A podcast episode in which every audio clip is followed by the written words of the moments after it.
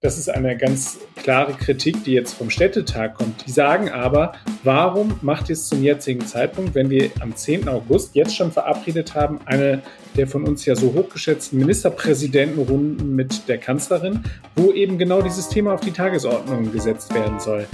Na, auch gerade erst die Inzidenzstufen verstanden? Vergesst es wieder. Das Land NRW setzt die Stufe 3 schon mal aus bis Mitte August vorerst. Also wieder mal was Neues, klären wir heute im Aufwacher. Ich bin Florian Pustlauk. Hi.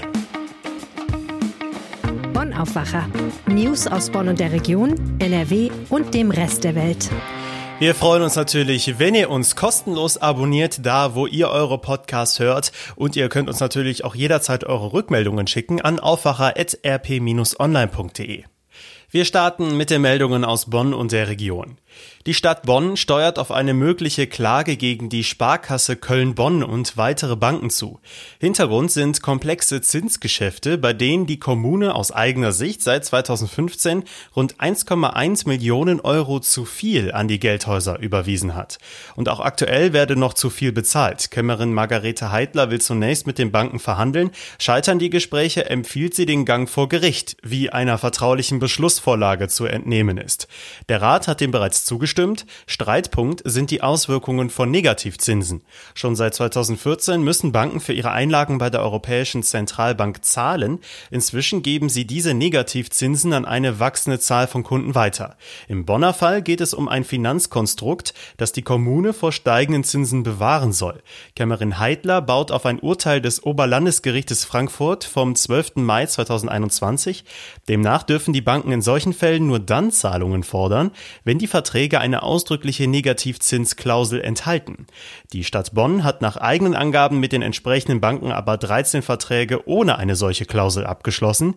Die Sparkasse, an der die Stadt Bonn über einen Zweckverband mit 30 Prozent beteiligt ist, äußerte sich nicht zu dieser Sache. Die Pächter des traditionsreichen Sternhotels am Bonner Markt hören nach 25 Jahren auf. Das Ehepaar Clemens und Annette Lutzke werden nach Ende des Jahres das Hotel an eine Hotelkette übergeben. Das Sternhotel wurde erstmals 1620 urkundlich als Haus im Stern erwähnt. Heute hat das Hotel vier Sterne und wurde vor dem Ehepaar Lutzke über Generationen von der Bonner Familie Haupt geführt. Wie die Eigentümer des prachtvollen Gebäudes am Markt mitteilten, handelt es sich hier bei den neuen Pächtern um eine renommierte namhafte Kette. Ein Name dürfe noch nicht genannt werden. Geplant sind von Seiten des Pächters und des Verpächters Investitionen und Sanierungen. Das Haus solle laut Eigentümer zwar nahtlos Anfang des kommenden Jahres vom neuen Pächter übernommen werden, wann das Hotel dann aber wieder öffne, sei derzeit noch nicht klar. Auch laufen die Gespräche mit dem Herrenausstatter, der im Erdgeschoss ein Ladenlokal besitzt, sowie mit dem Stern Kino. Beide sollen auch weiterhin dort bleiben und die Mietverträge verlängert werden. Auch das Bistro Miebach bleibt. Die vom Hochwasser getroffenen Städte und Gemeinden im Rhein-Sieg-Kreis bekommen vom Land NRW eine Soforthilfe in Millionenhöhe. Wie der Rhein-Sieg-Kreis am Donnerstag mitteilte, werden Zwistal drei Millionen, Rheinbach zwei Millionen und Meckenheim sowie Lohmar jeweils eine halbe Million Euro erhalten. Die Verteilung dieser ersten Soforthilfe für die Kommunen orientiere sich am bisher bekannten Schadensbild vor Ort. Derweil gibt es im Ahrtal zunehmend Streitigkeiten zwischen Landwirten, Handwerkern und dem Krisenstab. Viele freiwillige Landwirte Landwirte und Handwerker leisten seit zwei Wochen Hilfe in den betroffenen Orten, bislang unentgeltlich. Seit Tagen treten immer mehr Unternehmer auf, die zumindest für den Einsatz ihrer Maschinen eine Entlohnung sehen möchten. Appelle an den Krisenstab, die Regierung oder die kommunalen Behörden wurden bislang nicht erhört. Das Land Rheinland-Pfalz teilte mit, aufgetretene Schäden an Material von Privatpersonen zu erstatten. Für die Erstattung weiterer Kosten gäbe es noch keine Pläne. Außerdem wäre der Landkreis zuständig. Die Landwirte werden deshalb auch in den kommenden Tagen das Gespräch Gespräch mit dem Krisenstab suchen. Die Polizei Koblenz widerspricht Meldungen, wonach im Katastrophengebiet rund ums Ahrtal 600 Kinderleichen gefunden worden seien. Diese Gerüchte seien in den vergangenen Tagen in den sozialen Netzwerken vermehrt aufgetaucht. Es handele sich um Fake News, also Falschmeldungen, machte Florian Stadtfeld vom Polizeipräsidium Koblenz am Donnerstag auf der täglichen Pressekonferenz zur aktuellen Lage an der Ahr deutlich. Die Menschen sollen nur seriösen Quellen vertrauen. Auch die Polizei informiere stets auch über die eigenen Social-Media-Kanäle. Gleichzeitig sind Querdenker mittlerweile der Aufforderung nachgekommen, die besetzte Grundschule in Bad 9 AA-Weiland zu verlassen. Sie hatten dort ein sogenanntes Familienzentrum sowie ein Sachspendenlager betrieben. Die Polizei Koblenz teilte hierzu wörtlich mit, unter dem Deckmantel der Hilfsbereitschaft wurde hier verschwörerisches Gedankengut verbreitet und die Maßnahmen der Hilfs- und Rettungsdienste sowie der Polizei diskreditiert. Man werde die Aktivitäten der Querdenker und Rechtsextremen im Hochwassergebiet weiter im Auge behalten. Und jetzt zu unserem ersten Thema hier im Aufwacher.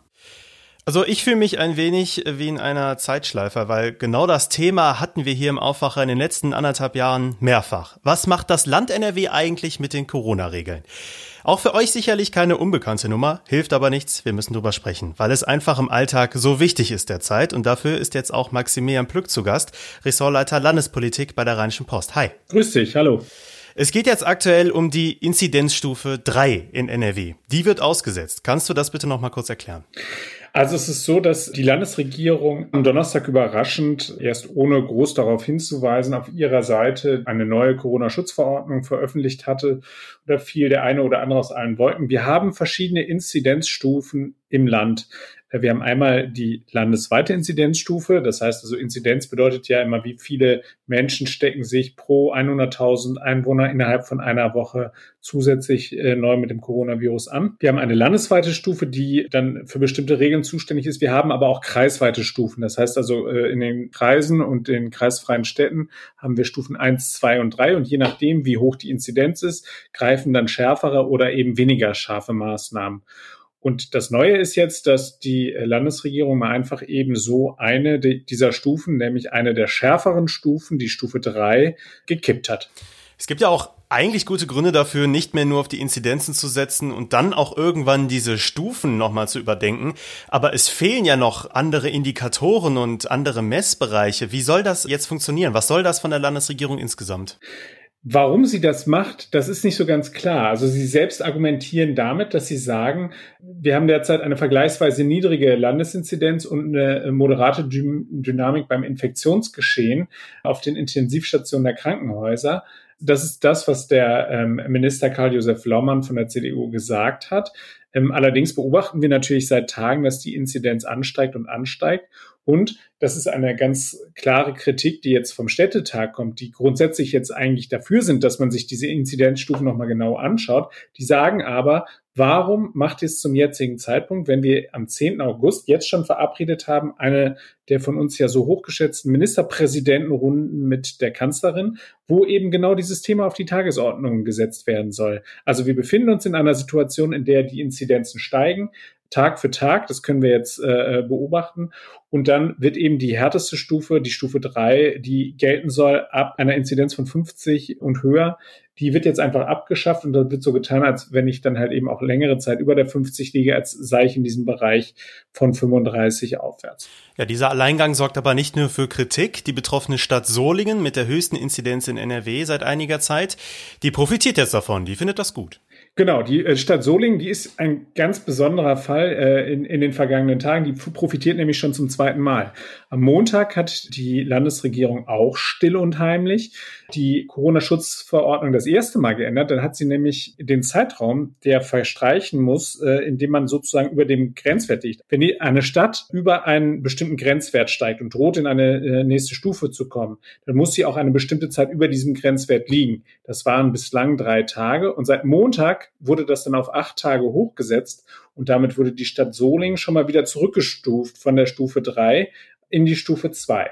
So, und jetzt haben sie natürlich dadurch, dass die Stufe 3 komplett abgeschafft worden sind, haben sie jetzt doppelt Glück, weil dann kommen eben so härtere Sachen wie das Treffen nur noch mit zwei Haushalten, Außengastronomie ist nur noch zulässig, also keine Innengastronomie mehr, Museen nur noch mit Termin, eine noch härtere Gangart bei dem Einzelhandel, etwa in Sachen von, von Kundenbegrenzung und so weiter.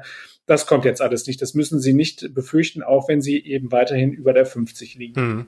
Wo stehen wir denn insgesamt gerade in der Corona-Politik? Im August, du hast es gesagt, äh, kehrt die sagenumwobene Bund-Länder-Konferenz zurück. Gefühlt haben wir das alles schon drei, vier Mal erlebt.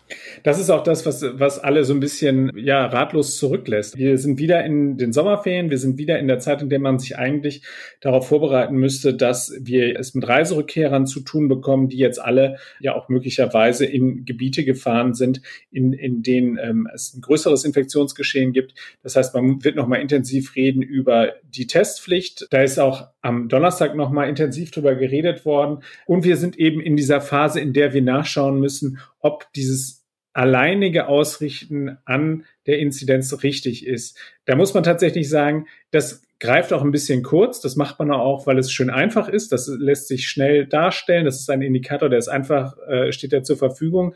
Wenn man jetzt einen Mehrfachindikator hätte, der beispielsweise dann auch die Intensivbettenbelegung in den Krankenhäusern mit einberechnet, der möglicherweise noch die Impfquote, äh, die in einer Region vorherrscht, mit einbezieht, dann wird es natürlich deutlich schwieriger, das Ganze überhaupt darzustellen nach außen und äh, nachvollziehbar zu machen. Nur am Ende muss man sagen, das, was da jetzt passiert, dass innerhalb weniger Tage hier immer an der Corona-Schutzverordnung rumgedoktert wird, ist am Ende auch nicht nachvollziehbar für den Bürger. Vielen Dank, Maximilian Plück. Sehr gerne. Kommen wir jetzt zu unserem zweiten Thema hier im Aufwacher, und zwar der Sommer. Ja, auch wenn das Wetter aktuell nicht ganz dazu passt, aber wir haben ja in NRW noch Sommerferien. Das bedeutet, viele Menschen sind verreist. Diejenigen, die aus Spanien, die Niederlanden, Portugal, Zypern oder zum Beispiel auch Großbritannien wiederkommen, die müssen sich direkt in Quarantäne begeben, zumindest wenn sie nicht genesen oder vollständig geimpft sind, so die aktuellen Regeln. Denn die Länder gelten als Hochinzidenzgebiete. Anfang der Woche haben wir hier im Aufwacher auch schon mal darüber gesprochen gesprochen. Aber jetzt die Frage, wer kontrolliert das denn überhaupt? Dazu hat NRW-Reporter Viktor Marinov recherchiert. Hi. Hi. Also stellen wir uns mal vor, ich bin nicht geimpft und komme gerade aus Madrid zurück nach Hause. Ich muss mich dann in Quarantäne begeben. Was passiert denn dann? Dann kann es sein, dass das Gesundheitsamt oder das Ordnungsamt vorbeischaut, um zu gucken, ob du dich dann wirklich in Isolation begeben hast, also ob du zu Hause bist. Klingelt die dann morgens um fünf oder wie passiert das? Zum Beispiel, die klingeln bei dir an und überprüfen auch die Personalien. Manchmal sagen sie, zeigen sich äh, aus dem Fenster, damit sie sehen, dass du da bist. Oder sie rufen einfach an, eine Festnetznummer oder eine Handynummer und schauen dann, aha, meldet sich derjenige oder ist er jetzt irgendwie unterwegs. Gut, das kennen vielleicht auch noch einige aus ihrer Quarantäne. Das haben ja mittlerweile schon viele Menschen hier in NRW durchgemacht. Jetzt stelle ich mir aber nur mal die Zahl der Urlaubsrückkehrer jetzt im Sommer hier in NRW vor. Da frage ich mich, wird da wirklich jeder Einzelne kontrolliert? Nein, bei jedem Einzelnen passiert das nicht. Es gibt Stichproben und das ist tatsächlich ganz unterschiedlich, je nachdem, in welcher Stadt man wohnt. Also es gibt Städte, die haben mehr Kapazitäten, sowas zu kontrollieren und die erreichen, zum Beispiel Kleve, erreicht eine Quote von fast 100 Prozent.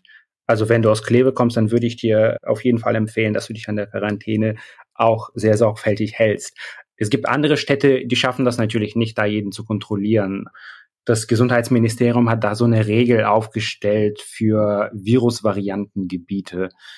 Da heißt es, mindestens zehn Prozent der Leute müssen unbedingt kontrolliert werden. Also mindestens bei zehn Prozent der Leute muss die Quarantäne kontrolliert werden. Stichprobe heißt auch, man kann gambeln und sich nicht daran halten, aber das könnte dann richtig teuer werden, ne? Genau, bevor man mich missversteht, man soll sich natürlich immer an die Quarantäne halten. Das dient dem Wohl aller und wir wollen alle, dass sich das Coronavirus nicht noch mehr ausbreitet als ohnehin schon. Und das kann auch richtig teuer werden, das kommt auch noch dazu. Es gibt eine Obergrenze, die ist 25.000 Euro, aber so teuer wird es meistens nicht. Und das wieder hängt von der Stadt ab, in der man wohnt.